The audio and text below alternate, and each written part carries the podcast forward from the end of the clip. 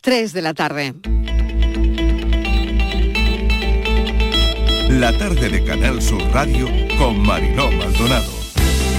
Precio de venta al público máximo de los test de antígeno para autodiagnóstico a 2,94 euros. Este precio, por debajo de los 3 euros, se va a aplicar a todos los test de antígenos para autodiagnóstico de venta en las oficinas de farmacia y que su comercialización haya sido autorizada por la Agencia Española de Medicamentos y Productos Sanitarios. El tema de los test me preocupa mucho el control de la calidad, que yo creo que tiene que ser fundamental. Todos sabemos el sistema de, distribución a través de la farmacéutica y eso sería, yo creo que el primer, la primera cuestión que el Gobierno tendría que ocuparse eh, de garantizar. Por lo tanto, nosotros lo que hemos pedido son dos cuestiones. Por un lado, es que las altas, una vez se pasan las cuarentenas, cuarentenas, sean automáticas y los trabajadores se puedan reincorporar a sus puestos de trabajo y por otro lado que en la medida de lo posible, siempre que, los criterios científicos lo permitan, reducir esos periodos de cuarentena. Solo en el sector eh, de la cadena de valor agroalimentario, el viernes pasado había 20.000 personas esperando el alta para reincorporarse a sus puestos de trabajo. Claro, el problema de esto es que se concentran por lo general estas, estas bajas en servicios concretos, en forma de brote, y en un servicio, pues cuando hay un, brote y se dan de baja por 15 o 20 trabajadores, como ha pasado más de una ocasión, pues ahí sí que se crea un quebranto eh, importante eh, de cara a poder mantener una actividad más o menos normal. Con los fondos europeos, no es nuevo, desde Andalucía venimos denunciando ya arbitrariedad y opacidad del Gobierno de España durante mucho tiempo y, llegaremos, por supuesto, y no descartamos la vía de ir a los tribunales para reclamar lo que es justo de todos los andaluces. Yo hoy aquí, desde Escúzar, desde Granada, desde Andalucía, desde España, estamos haciendo historia mundial.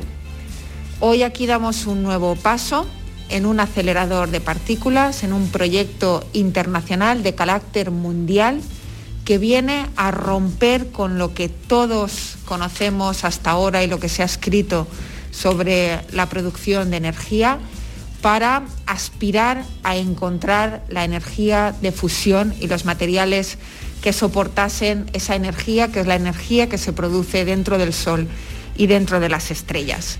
Bueno, Andalucía podría aumentar su producción de bienes y servicios en más de 4.000 millones de euros, por dar un dato, y generar unos 30.000, 30.000 empleos entre directos e indirectos e inducidos durante el ciclo de vida de este proyecto, que serían en torno a 30 años a una media de mil al año.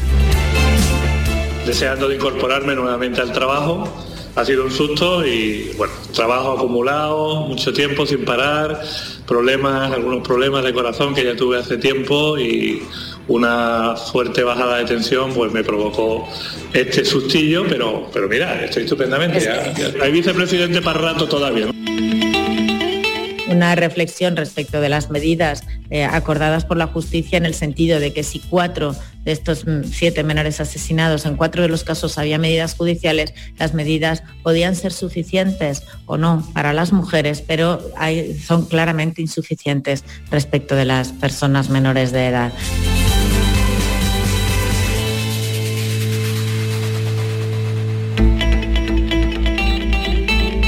La tarde de Canal Sur Radio con Mariló Maldonado. Acaban de oír los sonidos del día, ¿qué tal? ¿Cómo están? De lo que se habla hoy en nuestra línea de audios, los sonidos de la actualidad y las voces de los protagonistas. El anticiclón es de frío y lo hemos visto cálidos, pero nos ha tocado el frío.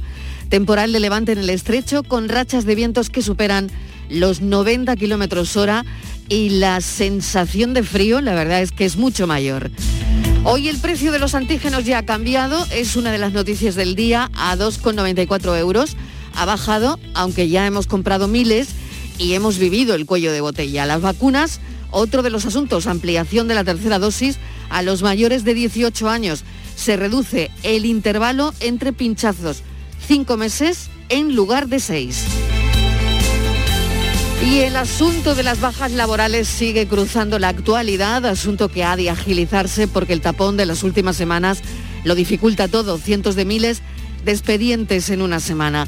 congestión en los centros de salud por el papeleo que tienen que hacer los médicos. Aquí en Andalucía ya se hacen diferido.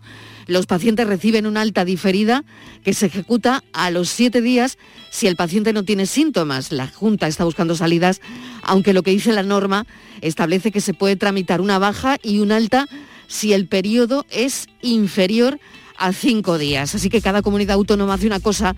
Ahora mismo no hay una directiva común. Lo hablaremos con nuestro abogado experto en Derecho Laboral, Javier Jaénes, a partir de las cuatro menos cuarto. En las universidades los rectores apuestan porque los alumnos contagiados no lleven justificante para no colapsar más la atención primaria, que presenten una declaración jurada para que se les pueda repetir el examen a los que no han podido hacerlo por estar contagiados. Hasta ahora se exigía un justificante médico, porque ser positivo hoy, ser positivo ahora, es perderse los exámenes de este cuatrimestre.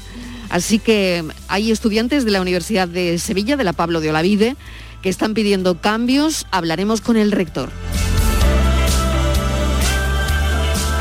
Hoy hemos sabido el precio máximo que pagaremos por los test debido a la estrategia del Gobierno y comunidades encaminadas al autodiagnóstico. Solo sabremos si estamos contagiados comprándonos y haciéndonos un test cuando en verano Sanidad lo autorizó.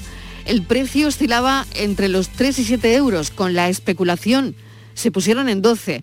A diferencia de otros países europeos como Francia o Portugal, siguen sin permitirse las ventas de estos test en supermercados donde son considerablemente más baratos que en farmacias. Pero recordarles que ahora mismo el precio aquí en España es de 2,94 euros.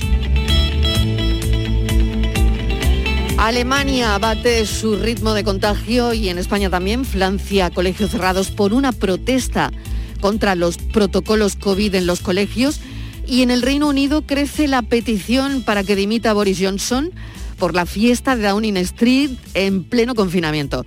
Así que Johnson está en la cuerda floja, ya no solo la oposición lo pide, sino también algunos conservadores eh, piden eh, su dimisión. Así que no lo tiene bien. El primer ministro mintió al Parlamento cuando declaró que no hubo fiesta alguna, porque sí la hubo. Pero lo que se ha hecho viral no ha sido la declaración de ayer de Johnson. Lo que se ha hecho viral es este diputado inglés. Thank you, Mr. Speaker. Uh, in Northern Ireland, we reached a milestone of 3,000 deaths due to COVID just last week. 3,000 people who, who, who, followed the rules and, and grieved today. So will the paymaster, including my mother-in-law who died alone, will... Se quiebra y llora. Will, will the paymaster general confirm that there will be a full and complete disclosure to enable the police service to ascertain it all was done decently and within the regulations at the date es lo que se ha hecho viral. Llora por no haber podido despedir a su madre fallecida en la primera ola. Hoy volvemos a hablar del proyecto de acelerador de partículas que se pretende ubicar en la localidad granadina de Escúzar y que hoy da un paso más con la firma de la cesión de terrenos del ayuntamiento al ministerio. Llevará al segundo semestre del año. Comenzará ahí la construcción de edificios y laboratorios eh, han acudido además a esta firma, como han oído en nuestra línea de audios Diana Morán, la ministra de Ciencia e Innovación, y el presidente de la Junta, Juanma Moreno. El culebrón Djokovic esta mañana se ha retrasado el sorteo, sigue, sigue el culebrón. El gobierno australiano todavía no ha tomado ninguna decisión. Y para terminar, el año 2021 acaba con 43 mujeres víctimas mortales de la violencia de género a falta de dos días para cerrar este ejercicio. La cifra más baja registrada desde que se comenzaron a recopilar datos en el año 2003, pero que no es ninguna buena noticia. Se ha duplicado el número de menores asesinados por violencia de género, que pasa de los tres contabilizados en el año 2020 a los siete registrados este año. Además, 30 niños se quedaron huérfanos de madre por esta lacra en el año 2021. Les damos la bienvenida a la tarde.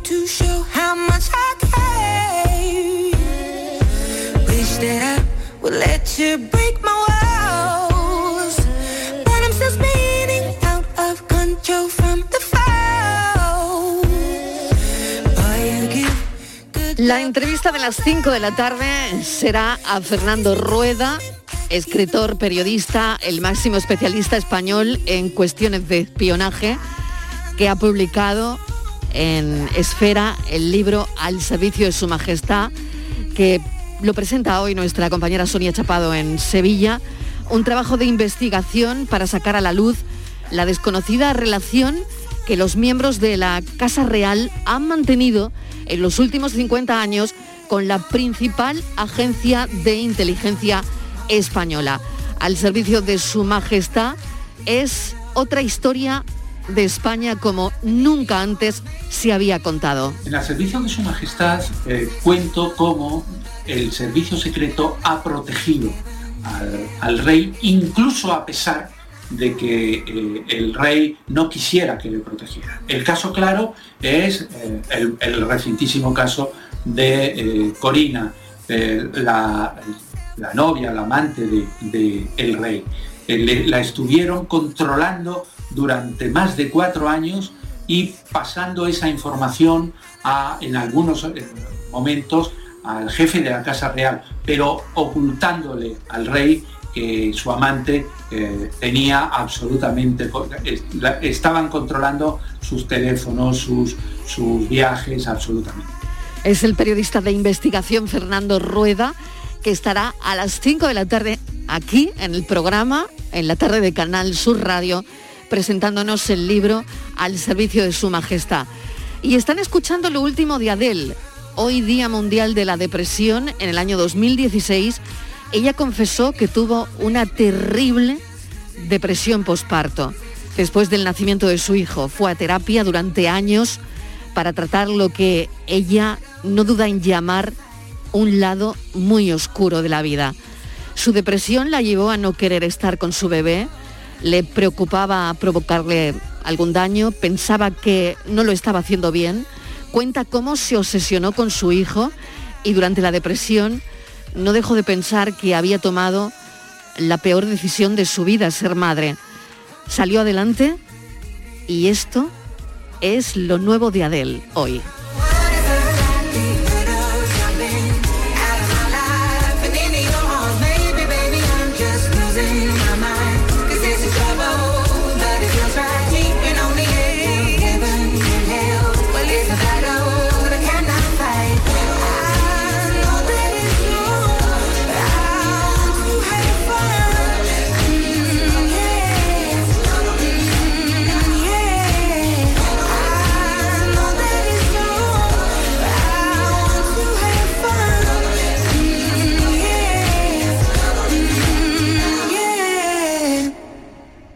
La tarde de Canal Sur Radio con Mariló Maldonado.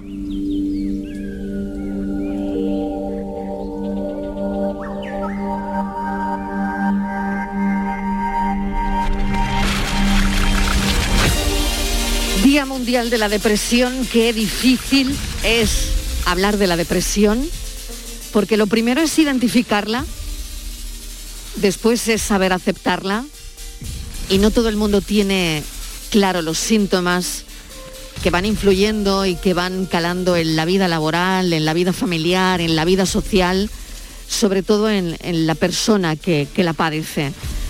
Una enfermedad que le puede tocar a cualquiera, una enfermedad a la que le da igual el estatus social que tenga la persona, una enfermedad donde los días se cuentan uno a uno, donde la alegría y la tristeza se van combinando y se van alternando según cómo esté la persona, según cómo amanezca ese día, donde el tiempo y las estaciones del año también influyen, donde la capacidad de superar y de llevar la enfermedad con dignidad depende de manera única y exclusivamente de la persona, de la persona afectada.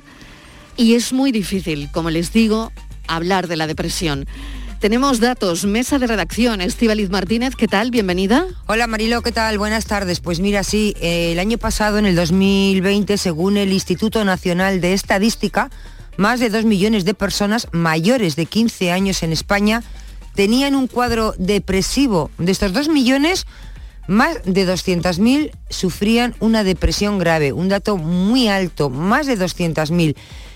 Eh, el COVID Mariló ha ayudado muy poco. Es cierto que la depresión existía ya antes del COVID, pero esta pandemia pues ha agudizado tanto la depresión como la, ansiedad. Como tú decías, puede afectar a cualquier persona, de cualquier procedencia, de cualquier tipo de nivel económico, de cualquier edad. Pero eh, hay sectores de la población que están más afectados por la depresión o son más proclives a sufrir una enfermedad mental, como es el caso de las mujeres, que es casi tres veces más frecuente que el hombre, Mariló, que tenga una, una depresión. También la gente joven, personas sin hijos y aquellos cuya situación económica pues, ha decrecido. Hay un estudio, Impacto de la COVID-19 en la salud física y mental de la población adulta española, que dice que quien ha tenido síntomas relacionados con la COVID o ha dado positivo que presenta muchos más problemas de salud mental y más síntomas de estrés eh, postraumático.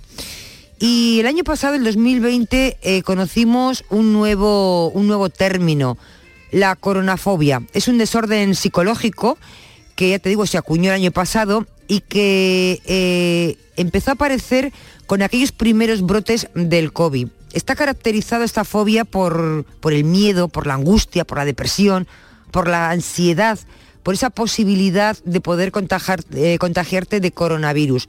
¿Qué hace esto? Pues esto hace que estas personas se autolimiten y esto puede llevar al aislamiento social y a un gran impacto en la salud mental y de ahí, Marilo, a la depresión. Vamos a hablar con Nunci. Yo creo que es muy importante escuchar el testimonio de alguien que ha padecido una depresión muy fuerte, profunda, y que nos cuente o nos abra los ojos de alguna manera. Y bueno, vamos a ver si, si de esto se puede salir y cómo salir. Nunci, bienvenida, gracias por acompañarnos. Hola, buenas tardes Marilo, gracias a ti por, por hacerme partícipe en este día de esta pandemia, como bien decís, que nos está asolando a media sociedad, no solo ahora como consecuencia del COVID, sino durante eh, mucho tiempo que se ha ido eh, callando o quizá no se le haya dado la importancia que el tema de la salud mental eh, no solo hoy, sino siempre requiere. Hmm. Nunci, ¿cómo fue tu caso? ¿Cómo empezó la depresión en ti? Sé que estabas estudiando, que de repente tienes que aparcar tus estudios y eso solo fue el principio, ¿no? Sí, bueno, yo era una persona muy eh, autoexigente, muy perfeccionista. Eh, creo que eso es una de las características, ¿no? Que, mm, que, tienen las personas, por lo menos por lo que yo he visto en mi entorno, mm, que tienen las personas que padecen una depresión, en mi caso, ¿no? Pues ese afán de superación, de ver que no llega, de, de ver que no puedes conseguir tus metas, eh, tus logros en cuanto a tus estudios, te va, te va entrando una tristeza, una tristeza que se va agudizando, no sabes por qué, porque no, no tiene eh, razones visibles, ¿no? ni razones lógicas para, para decir que puedes padecer una, una eh, depresión, como hoy en día bien bien está diciendo la gente de decir, bueno, esta persona eh, teniéndolo todo, porque tiene una, una depresión? porque está triste, como se dice?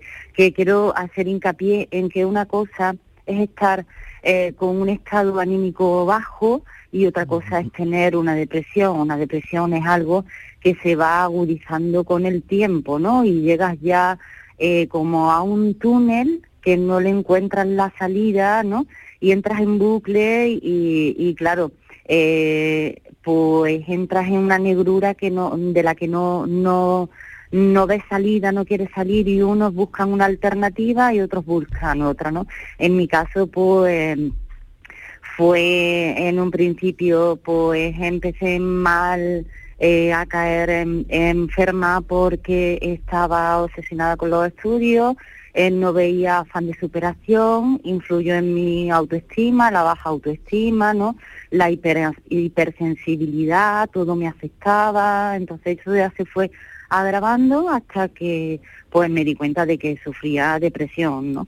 Eh, gracias a que tuve gente a mi alrededor, sobre todo, que siempre digo que es fundamental, ¿no? Gracias a mi familia, a los profesionales, pues eh, logré superarla, pero claro, eso lleva ya, eso lleva eh, un largo periodo que en algunas personas puede acortarse por su eh, facilidad de superación o por la gravedad de su, o, claro, el grado de, gravedad de su, mm. de su enfermedad.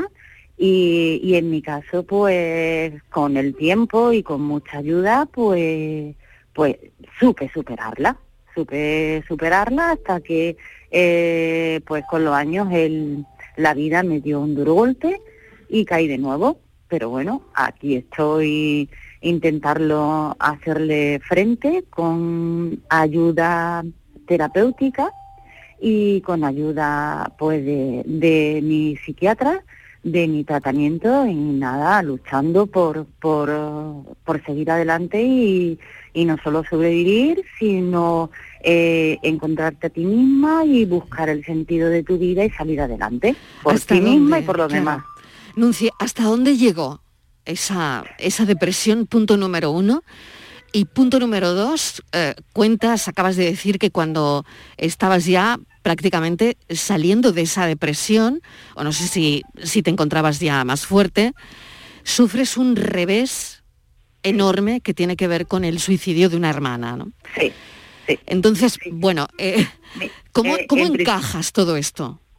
Bueno, en principio, claro, bueno, yo llegué, mm, mm, claro, ahora viendo el caso de mi hermana no puedo yo catalogar eh, mi depresión como una depresión fuerte. ¿Por qué? Porque puedo ver lo que supone una una depresión de, de grado mayor, ¿no? Una depresión grave. Lo mío fue una depresión, pero comparado con lo de mi hermana, entendiendo que tuvo un final trágico, pues lo mío sí, fue una depresión eh, una depresión que me mm, que duró más de un año, que me sumió en una tristeza, eh, no una tristeza, sino una apatía, una desgana, un aislamiento, un, un no querer saber nada de nadie y bueno, e incluso pues tener ideas, ideaciones de pues de evadirme de, de este mundo, ¿no? Hmm. Eh, eh, hasta ese punto pues se puede llegar eh, y, claro, por mi propio caso entiendo que, mucha gente llega a ese punto y, además mm, en, mi caso en particular pues sabes, lo hemos vivido. Hmm. yo superé la, la depresión, pero tenía que lidiar con la depresión de mi hermana. De mi hermana sufrió tres depresiones muy fuertes, las que salió eh, con bastante pues mm, con bastante lucha porque ella quería vivir y hago hincapié, era una persona que le gustaba mucho la vida, porque decimos que la persona que se suicida no quiere dejar de vivir, sino únicamente mm. quiere dejar de sufrir, como todas las personas. Entonces, pues claro, em, la pérdida suya por, por suicidio, pues pues me ha hecho nuevamente caer, pero caer porque eso es eh, como la consecuencia de, este drama tan cruel con el que nos ha azotado a mi familia y a mí eh, en esta vida, ¿no? Perder a, no solo a mi hermana, a mi amiga, a mi compañera, a mi confidente, eh, mm. pues claro, te hace crearte en torno a ti eh, pues ese, eh, ese sentimiento de culpabilidad, ¿no? ese machaque psicológico que te llega a, hundir, ¿no? Pues decir, pues no vales nada, no fuiste capaz, eh, no hiciste lo suficiente, no estuviste en este momento, no le dijiste en este momento lo adecuado, quizás deberías, ¿no? Es el debería, entonces mm, a mí, que soy una persona que me considero de una sensibilidad, digámoslo así, extrema, es verdad, pues mm, me ha destrozado. Entonces, ¿qué ha hecho? Pues todo aquel sustento en el que yo eh, pues eh, recuperé, ¿no? Y esa fortaleza, pues me, esos cimientos otra vez se han derrumbado y otra vez estoy pues en esa lucha de seguir adelante, de intentar, ¿no? Mm. Ya cuento con, con la experiencia que me proporcionaron mis terapeutas, eh, mis psiquiatras, que aún sigo con, he vuelto de nuevo con ellos, ¿no? Pues afrontándolo, intentando aceptar eh, la situación, reconociendo que que todo el mundo somos humanos y que, y que no somos superhombres para poder hacer todo por recuperar la vida de un ser querido, ¿no? Hmm. Y claro, estoy en esa lucha, ¿no? En una lucha interna, eh, combatiendo con eh, todas las ideas negativas que, que giran en torno a mí, porque si te digo la verdad, las personas depresivas son aquellas que, que mm, que en su cabeza únicamente mm, ven todo aquello que, eh, que, les sea negativo. Nunca encontramos salida a nada, por muy, eh, por muy lúcido que no lo hagan ver las personas de nuestro alrededor, nosotros lo vemos todo negro. O sea, eh, vemos que no tenemos solución, que no lo vamos a superar, que, nos va, que no vamos a, salir de eso, que nos sentimos menos que nadie, que no valemos nada, que, que nuestra vida no tiene sentido y, al contrario, eh, primero quiero decir eso, eh, la depresión es una enfermedad dura, eh, por eso requiere de atención personalizada de especialistas, tanto de, de psicólogos y si lo requiere medicación por, por, por el especialista en psiquiatría y, fundamental, fundamental el apoyo de la familia, pero el apoyo de la familia consistiendo simplemente que mucha gente me preguntaba, ¿y cómo lo hacemos? Porque em, a raíz de, de la muerte de mi hermana mucha gente acude a nosotros, tanto a mi hermana como a mí, que éramos tres hermanas, y preguntando, ¿y, cómo se hace? ¿Cómo lo ayudáis? Pues mira, únicamente es mm, estar a su lado, escuchar, escuchar, el tener empatía, eh, escucharlo y, sin juzgarlo, el, mostrar el, cariño, el, contacto físico, ese abrazo que, que hoy en día tanto nos falta, ¿no? Que esta pandemia nos está impidiendo muchísimo, ¿no? Que nos está, que, que ese afecto y, y esa, esa medicina, esa medicina tan importante que hoy necesitamos para sentirnos queridos y para manifestar el cariño es importantísimo en las personas que están pasando la depresión, ¿no? Eh, bien es verdad que como tu compañera decía al principio, eh, eh, esta pandemia, este virus, ha dejado más repercusión negativa o consecuencias negativas en cuanto a lo que es la salud mental que lo que los propios, el propio efecto puede producir el virus, ¿no? Porque la salud mental, eh, en cuanto a depresión se, se refiere, es una enfermedad difícil, eh, dura de tratar eh, y en cada paciente muy muy diferente. Date cuenta que podemos encontrarnos con personas que a lo mejor estén solas con depresión eh, que no tengan a ningún familiar cerca o personas que tengan en su familia una, una familia desestructurada, que no encuentren el apoyo. Eh, y mm, es difícil porque ya te digo que es fundamental el apoyo del familiar pese a a la, a la ayuda eh, de, de, la salud, de, de, los profesionales, ¿no?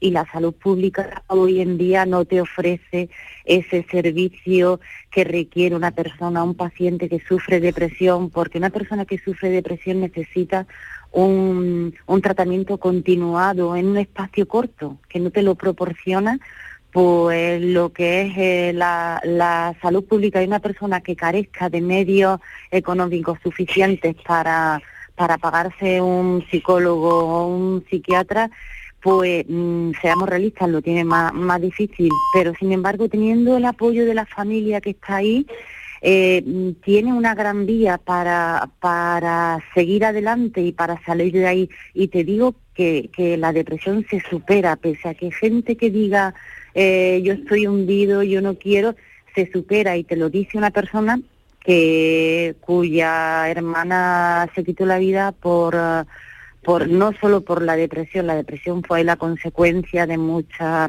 pues de una ansiedad, de muchos miedos, fobias, obsesiones y tal, pero que superó tres crisis anteriores. O sea, eh, eso fue ya el, el culmin. Sabemos que eh, cuando sufres una cuarta depresión mayor ya tu, tu cerebro, tu mente, tus neuronas se van desgastando, ya no, ya se van debilitando, no, no tienen esa reacción a, para hacer frente a, a la, al abatimiento que sufren, ¿no? Pero, pero ya te digo, yo me quiero quedar con el mensaje de que, de que la depresión eh, tratada y recibiendo el apoyo incondicional de los seres queridos es importantísimo y se llega a superar. Y entendamos que los seres queridos, yo entiendo que, que cuando están rodeados de una persona depresiva, nadie se quiere ver rodeado de, de estas personas que, que siempre están pues con un bajo estado de ánimo por los suelos, están tristes, no tienen ganas de ganado. Nadie queremos a nuestro lado una persona así, ¿no? Mm. Bastante, como dicen, bastante tenemos nosotros con nuestros problemas como para tener a alguien. Sin duda. Sin duda. Pero tenemos que tener, tenemos que tener esa, esa humanidad y el decir, yo tengo que estar al lado de esta persona porque quiero, porque sé que mi apoyo, que mi apoyo va a ser importante. Para, para, que ella pueda superarla. Estoy, estamos recibiendo mensajes, eh, sobre todo uno que me acaba de pasar mi compañera Virginia Montero de, de texto, sí. que dice, Marilo, buenas tardes, escuchando a esta persona hablar, está describiendo totalmente cómo me siento hoy. Sí. Y creo que puedo ponerle el nombre a lo que tengo, o mejor dicho, a cómo me siento. Ajá. Nunci, te voy a agradecer enormemente que hayas estado con nosotros. Si solo ha servido para que un oyente sí. pueda, pueda servirle eh, tu sí. testimonio, te agradezco enormemente que hoy nos hayas acompañado en un día importante, no, no por ser el día en el que debemos mirar hacia esta enfermedad, que deben ser todos los días, ¿no? Pero, pero bueno, sirva este día para, para dar voz a personas que normalmente bueno, pues no hablan de ello en los medios, ¿no? Eso, eso es lo que yo quería hacer hincapié para sí. terminar, perdona marido, que, que la gente no tenga miedo no tengan miedo, ni, ni se consideren que están locos o que, o que son diferentes a los demás que va. Cuando una persona dice, eh, y, y, sobre todo primero, tiene que ser consciente y reconocer que tiene una depresión, porque mucha gente ni lo reconoce. O sea, eh, existe eh, la eh, o el recurso, no, la alegación de decir, bueno, tengo, estoy triste, estoy de bajón, estoy, cuando ese bajón y esa tristeza es continuada, que no tenga miedo a decir, bueno, voy a, voy a acudir a un especialista como, como acude a una persona que, que le duele la rodilla, al traumatólogo, mm. Eh, o al eh, el oído, mm. eh, estoy triste, tengo una depresión, y una depresión, no, una persona depresiva no es una persona que esté ni loca, ni, ni, ni, ni esté, no, para nada. Eh, yo creo que, que mucha gente eh, sufrimos crisis emocionales a lo largo de nuestra vida y es necesario tratarlo para seguir viviendo, porque en la sociedad en que vivimos mm. es necesario que no se calle, que no se silencie, igual que el suicidio, que no se silencie, que se trate, que se hable, oye, tengo una depresión y necesito tratarme, y hablarlo y sobre todo comunicarlo a la familia, comunicarle a la familia y manifestarle que necesitan su apoyo, claro. su apoyo incondicional son, para que tengan conocimiento claro, de ello. Son tu red de apoyo. Nunci, mil gracias de verdad. Mil Muchísimas gracias. gracias a ti, Marilo. Gracias y por acompañarnos. Un saludo. Gracias, espero que sirva. Un besito a todos. Esperemos que sí. Bueno, gracias. voy con un libro a continuación que se llama Fármaco. Tenemos a su autora, es un libro valiente, un libro sobre la depresión. Se llama Almudena Sánchez y la autora lo ha vivido, ¿no? escribe hoy no me puedo levantar del sofá, no sé por qué, y llega otro día y otro día y, y tampoco me puedo levantar. ¿Qué me pasa? ¿Cómo de repente tengo un fundido en negro, no? Esto le pasó a la escritora Almudena Sánchez y esto es lo que le pasa cada día a cientos de miles de personas, más mujeres, ¿no? Lo sabemos por la estadística que nos acaba de comentar Estíbaliz. Y la palabra abarca ese, ese desgarro, ¿no? Ese manto negro que cubre la vida de pronto, ¿no? Ese padecimiento que no es otro que la depresión. Almudena Sánchez lo escribió en fármaco. Almudena, bienvenida, gracias por acompañarnos. Hola, buenas tardes, encantada de estar con vosotros. Bueno, eh, lo dejaste por escrito. Hemos oído el testimonio de Enunci, cuya hermana se termina quitando la vida por una depresión. Ella también eh, la tuvo. Ha sido una historia muy dura que acabamos de, de contar, ¿no? Pero ¿cómo fue la tuya, eh, que terminó además en un libro, en fármaco? Bueno, esta es la peor enfermedad que yo he pasado en la vida, ¿no? Y he pasado otras, algunas más graves, algunas menos, pero esto sí que me desbancó por completo, ¿no? Pasarlo fue eh, una experiencia que necesitaba contar, porque dije, esto es tan atroz que necesita ser contado.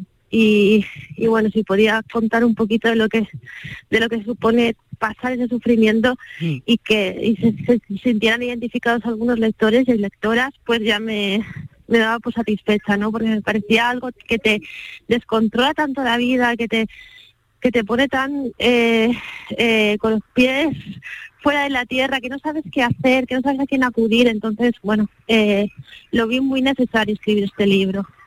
¿Qué te ayudó, Almudena? Eh, bueno, el libro se titula Fármaco y para mí eh, una ayuda esencial fueron los fármacos, o sea, ir al psiquiatra, asumir que, que bueno, que, que tenía que ir al psiquiatra, que no pasa nada, ¿no? Y al, psicólogo, es decir, eh, son médicos igual que cualquier otro, no, no hay diferencia, pero eso tarda en asumirlo, ¿no? Está muy estigmatizado todo, todo el tema. Entonces, eh, bueno, lo primero fue asumir eso y, y luego eh, entender que, bueno, que los antidepresivos pues son unas pastillas que son muy duras, pero que al fin y al cabo, al final, hacen efecto, ¿no? Y que tenemos que aprender también que no es un efecto inmediato, como estamos acostumbrados ¿no? en la sociedad, que todo sea inmediatez, que funcione como un ibuprofeno, no te hace efecto a los 20 minutos, pero eh, a la larga sí que son unos, unos fármacos que curan, que curan la depresión. Sí, Almudena, eh, hola, buenas tardes. Te quería hacer también una consulta. Mira, los datos que hemos dado al principio reflejan cómo las mujeres pues son dos veces más propensas a más del doble ¿no? que los hombres a sufrir depresión. ¿Crees que tiene que ver tal vez, no sé, la presión social eh, a la que estamos sometida, la familiar, eh, un poco todo lo que tenemos que afrontar al día a día? ¿O crees que va en nuestra condición también genética de mujer? Yo creo que por supuesto estamos más afectadas y más y somos más propensos a sufrir, a sufrir depresión porque porque nos cuesta todo más en la vida. Es decir, ya somos mucho más maternales de por sí, eh, nos preocupamos más por la sociedad, mm, nos lanzamos más hacia a cuidar a otras personas, eh, nos olvidamos de nosotras mismas, estamos educadas así, digamos, en una especie de machismo encubierto que siempre está, ¿no? Eh, lo digo porque es así, y entonces sí que nos cuesta más todo, ¿no? Eh, un hombre loco, por ejemplo, es un genio, una mujer loca es una defenestrada para la sociedad, ¿no? Todavía existe eso ahí, ¿no? Y también tenemos como eh, mucha más obligación de cuidarnos, de estar bien físicamente, de, no sé, eh, hay muchísimas más obligaciones en la sociedad para una mujer para que para un hombre. Mm. Sí, sí, sí. Bueno, de hecho, no, hay, hay, miles de, de, ejemplos solo en el arte, por ejemplo, ¿no? Por, por poner un ejemplo. Eh, ¿Cómo lo superaste? Eh, bueno, yo con mucha paciencia eh, propia, ¿no? Yo creo que, que, lo que hay que tener más es, es paciencia, ¿no? Mi, mi libro se abre con una cita de una poeta que se llama Rosa Verbel y, y, dice esto, ¿no? No voy a fracasar en la paciencia. Yo creo que, eso es exactamente lo que hay que hacer en la, la depresión, no fracasar en la paciencia porque es un proceso largo, que requiere tiempo, que requiere muchísimo amor a tu alrededor, que requiere voluntad también. No, la, no, la depresión no se cura con voluntad, nada, o sea, no, no tiene nada que ver. La depresión se cura con fármacos y se cura con tiempo, como cualquier otra enfermedad. Pero sí que eh, si tienes amor alrededor, si tienes mm, el médico adecuado, un buen diagnóstico de tu depresión, si em, eh, pones de tu parte, funciona mucho mejor ese proceso de curación que, que, que si no lo tienes, ¿no? Y, y yo lo tuve, em, lo, lo, lo, lo viví así, ¿no? Y tuve un médico maravilloso que enseguida me detectó la depresión, me dijo que era endógena, porque hay muchos tipos de depresión, y, y nada, y luego yo hice como una especie de, de cura terapéutica a través de la escritura, eh, contando mi experiencia. Te agradecemos que hoy nos la traslades, nos la cuentes aquí, un libro que recomendamos también sobre la depresión, fármaco de Almudena Sánchez. Almudena, gracias, un saludo. Gracias. Cuídate mucho, gracias. Muchas gracias.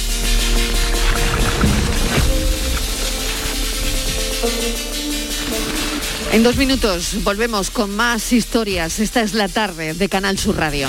La tarde de Canal Sur Radio con Mariló Maldonado. También en nuestra app y en canalsur.es.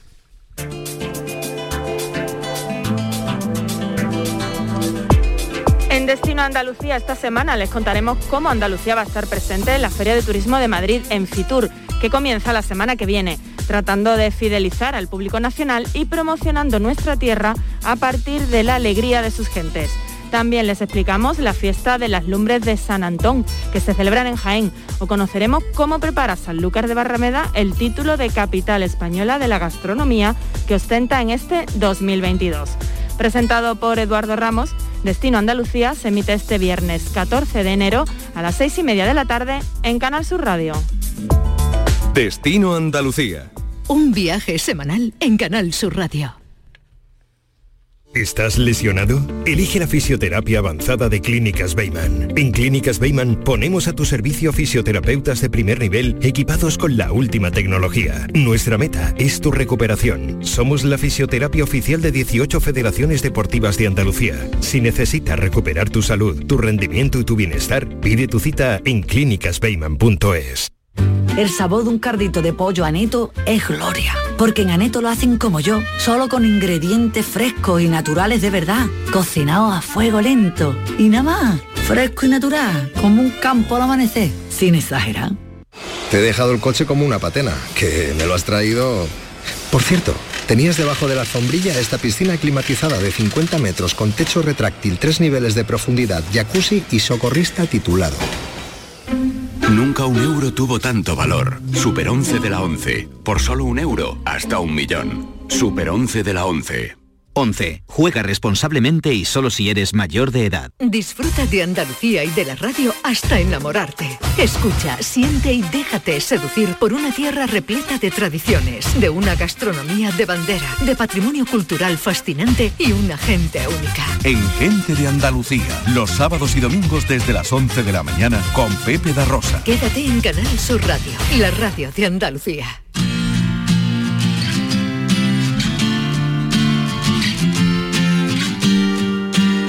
La tarde de Canal Sur Radio con Mariló Maldonado.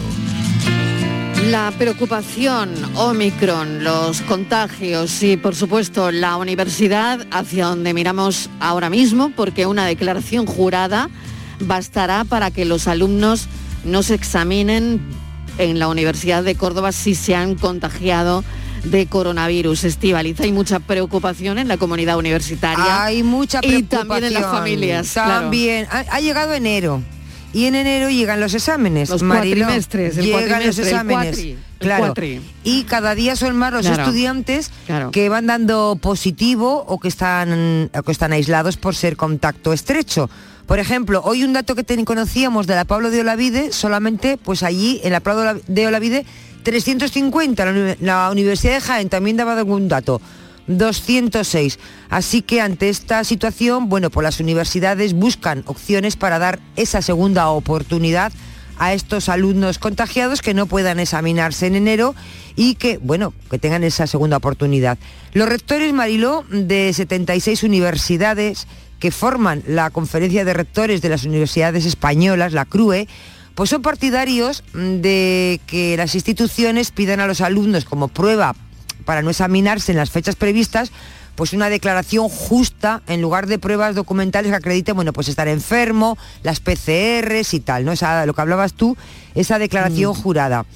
Eh, ahora bien, siempre eh, es mejor, dicen también, que el alumno eh, pues aporte como justificante que, está, que está vacunado, que, que es negativo, cualquier tipo de prueba con solvencia mejor que esa declaración jurada. En cualquier caso, esto es lo que piensan los rectores, pero en cualquier caso, cada universidad, lo recordamos, es la que decide qué documentación pedir a los alumnos para estos eh, exámenes, para que, estén, para que no puedan acudir a, una, a un examen en las fechas previstas aunque el presidente de los rectores dicen que, bueno, que él cree que todas las universidades van a aplicar los mismos criterios. Y las preguntas a mí así, a voz de pronto que se me ocurren.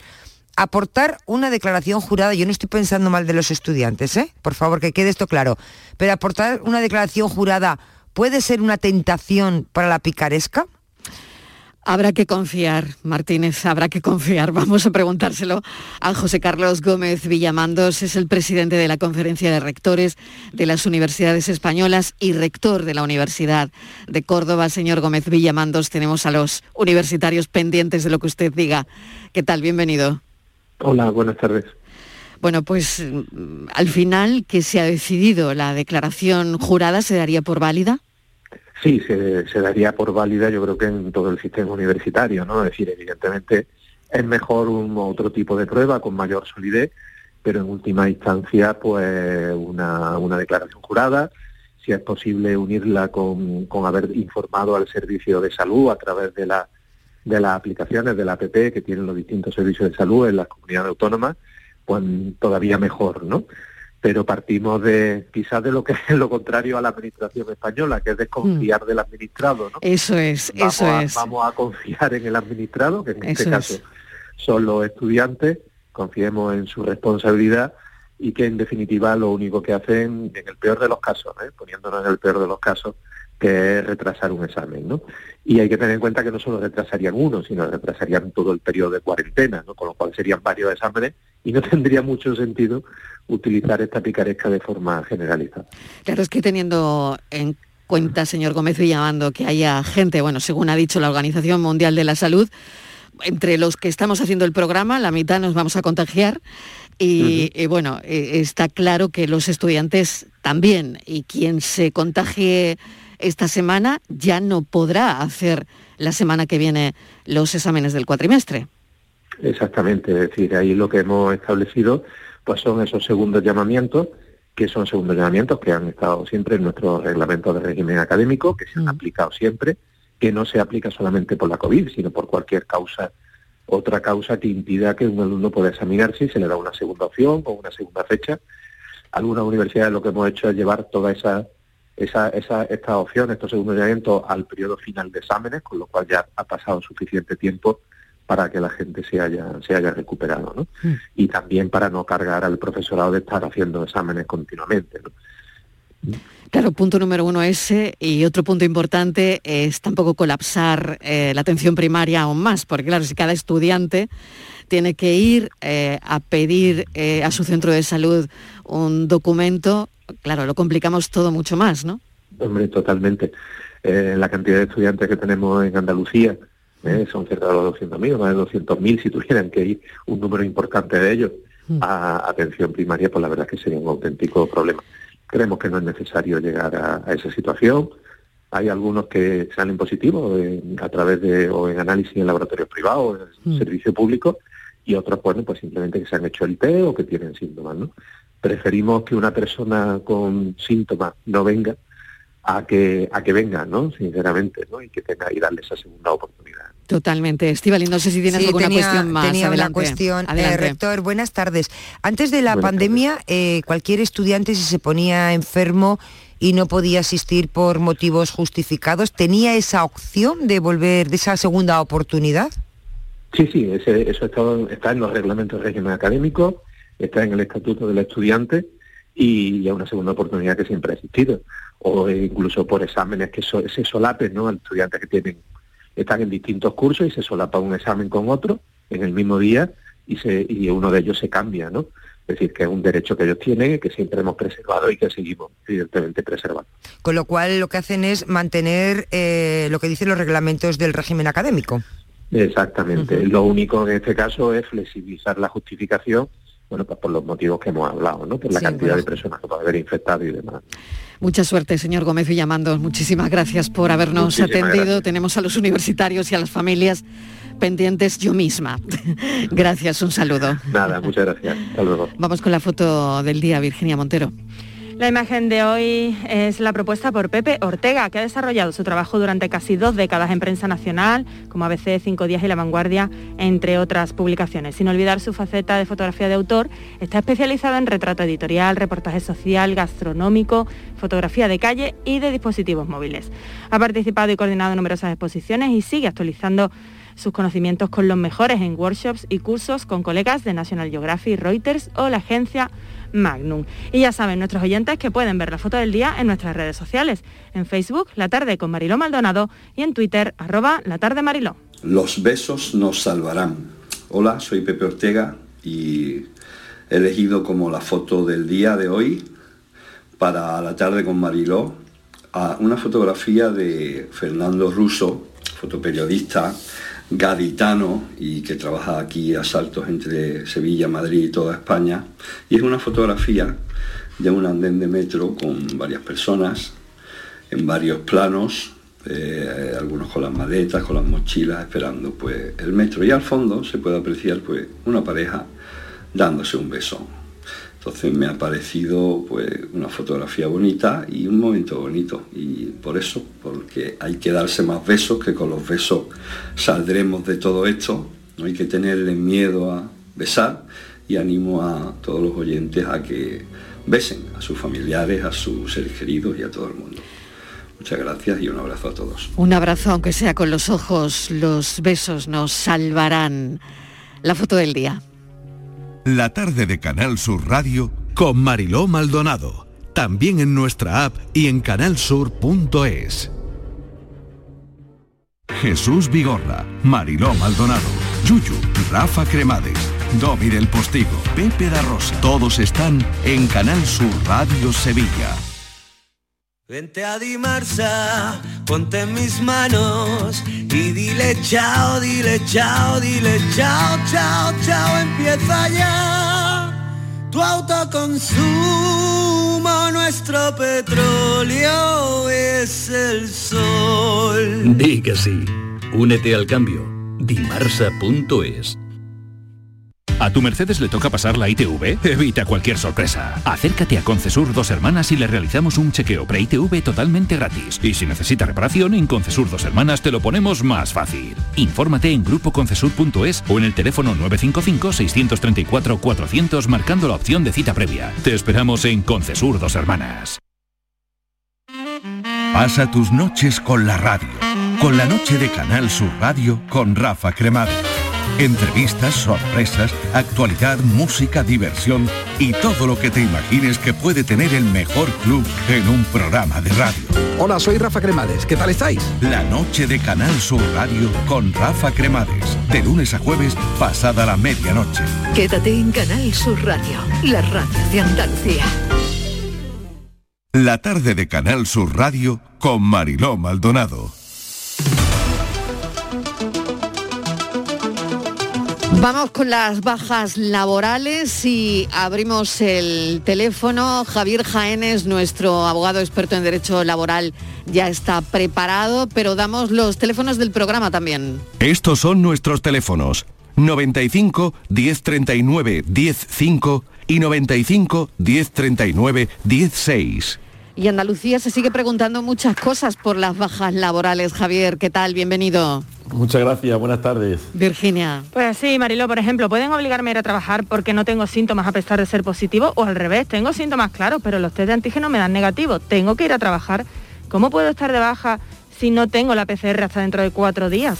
¿O cómo puedo quedarme en casa que tengo que cuidar a mis hijos contagiados? Son solo algunas de las muchísimas dudas que estamos viendo todos los días en, en nuestro entorno y que vamos a intentar aclarar con Javier. Bueno, Javier, pues empezamos, ¿te parece? Muy bien, pues mira, podemos empezar. Yo creo que es la, que la pregunta que más se están haciendo porque al final son los que tienen dependencia, que son los padres y madres que los hijos dan positivo, no pueden ir al centro escolar si los padres tienen derecho o no a tener una baja laboral.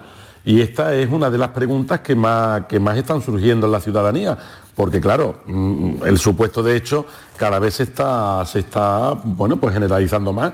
Hijos están eh, con positivo, no pueden llevarlos al colegio. ¿Qué pasa con los padres? Bueno, pues los padres no tienen derecho a una baja laboral.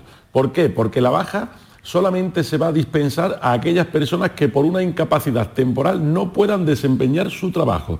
Es decir, que mi hijo está enfermo, tiene positivo en COVID y yo me tengo que incorporar a trabajar, no tengo baja laboral. Ahora bien, ¿qué pueden hacer los padres si no tienen a nadie que los pueda cuidar, que están en cuarentena y que no puedan ir? Muy bien, pues el gobierno hizo un plan que se llama Me Cuida, donde eh, tenemos información en internet, solamente hay que poner plan Me Cuida, y donde aquí ya nos explica que podemos hablar con la empresa para que una de dos, o bien adapte la jornada laboral, se adapten los horarios para que puedan ir el padre o la madre, que uno de los dos se quede, el otro pueda trabajar y si la empresa tiene disponibilidad, que se adapte el horario, o bien incluso una reducción de jornada. Bien, si se puede teletrabajar o hay una adaptación de la jornada, no se verá el salario alterado de ninguna de las maneras, porque el trabajador va a cumplir igualmente. Pero si hay una reducción de jornada, sí que supone una pérdida de ingresos. Entonces, a través de este plan Me Cuida, podemos hablar con la empresa para que hay posibilidad, adaptamos el horario, incluso teletrabajamos. Que no hay posibilidad, pues habrá que pedirse una reducción de jornada y lógicamente ganar menos dinero porque lo que no se trabaja no se cobra. Hay otros trabajadores que están pidiendo vacaciones, hay otros trabajadores que están siempre llegando a acuerdos con la empresa, pero baja laboral porque tu hijo tenga COVID no se te da la baja a menos que el propio trabajador la tenga. Y menos aún si, si se trata de un contacto estrecho, ¿no? Porque las clases ahora se confinan con un mayor número de positivos, pero también se puede dar el caso. Así es, claro, claro, totalmente. O sea, baja laboral solamente va a existir cuando el trabajador em, no esté para el propio trabajador la reclame, pero no por un familiar ni por un contacto estrecho. Tienes razón, Virginia, así es. Javier, ¿y los autónomos? Eso volvemos a lo mismo, los autónomos, la verdad es que necesitamos un programa entero, eh, Javier, ¿no? Sí, claro, los autónomos, bueno, los autónomos al final eh, también tienen derecho a su baja laboral y, estaríamos exactamente igual que con la empresa, pero dándose de baja y mirando las facultades que tiene la baja de los autónomos. Pero esto, como dice Mariló, necesitaríamos algunos minutos más para, para orientar un poco más a los autónomos. ¿Alguna cuestión más, Virginia, que tengas por ahí pendiente? Sí, pues había pendiente alguna una sentencia que tenemos poquito tiempo que habíamos visto en Alicante por el tema de la protección de los médicos durante la primera ola, que han sido condenadas la administración valenciana a pagarles. ¿Eso se podrá extrapolar en toda España, Javier? Bueno, cuidado con esta sentencia porque eh, lo primero que no tenemos todavía el texto, lo que tenemos son las filtraciones de prensa y yo no he tenido acceso a la sentencia como tal. Pero lo que sí tenemos que analizar aquí son dos cuestiones. Una, lo que están diciendo y lo que, esa sentencia y lo que ha reclamado este sindicato, eh, ellos están pidiendo eh, una infracción de las normas de prevención de riesgos laborales a la vez que una reclamación de cantidad. Quiere decir, que dice que los médicos estaban trabajando sin los EPI y sin los sistemas de seguridad propios de la pandemia. Aquí tenemos que hacer dos distinciones y es que a ver en qué tiempo exacto están haciendo esta reclamación, porque eh, si es cierto que en unos primeros momentos de la pandemia no se sabía ni siquiera cómo se transmitía, si era por el aire, si era vírico, si era por contacto, si era... Entonces, eh, una cosa es que se diga, oye, los médicos tienen que tener mascarilla y ahora resulta que cuando un médico va a su puesto de trabajo y no le facilitan la mascarilla, evidentemente aquí la administración tiene que responder y la empresa, en este caso el servicio de salud, tiene que responder. Ahora, si lo que se está reclamando son cuestiones que ni el propio centro sabía, por ejemplo, un momento donde no se sabía que había que ponerle bata a los médicos. Oiga, los médicos están sin bata, sí, pero es que eso se supo dos meses después. Entonces, aquí hay que tener prudencia, saber qué se está reclamando, en qué momento justo se basa esa reclamación y a partir de ahí podremos ver si se puede extrapolar o no. Lo que es indiscutible es que los médicos tienen derecho, por supuestísimo, igual que todo el personal sanitario, a que se les premie económicamente de alguna forma, porque el trabajo sobrehumano y el riesgo al que se han enfrentado, eso hay que premiarlo de alguna forma y yo soy el primero que estoy de acuerdo, pero vamos a ver en qué queda esto. Javier Jaénes, muchísimas gracias, saludos. Un saludo fuerte, adiós, adiós. Son las 4 de la tarde.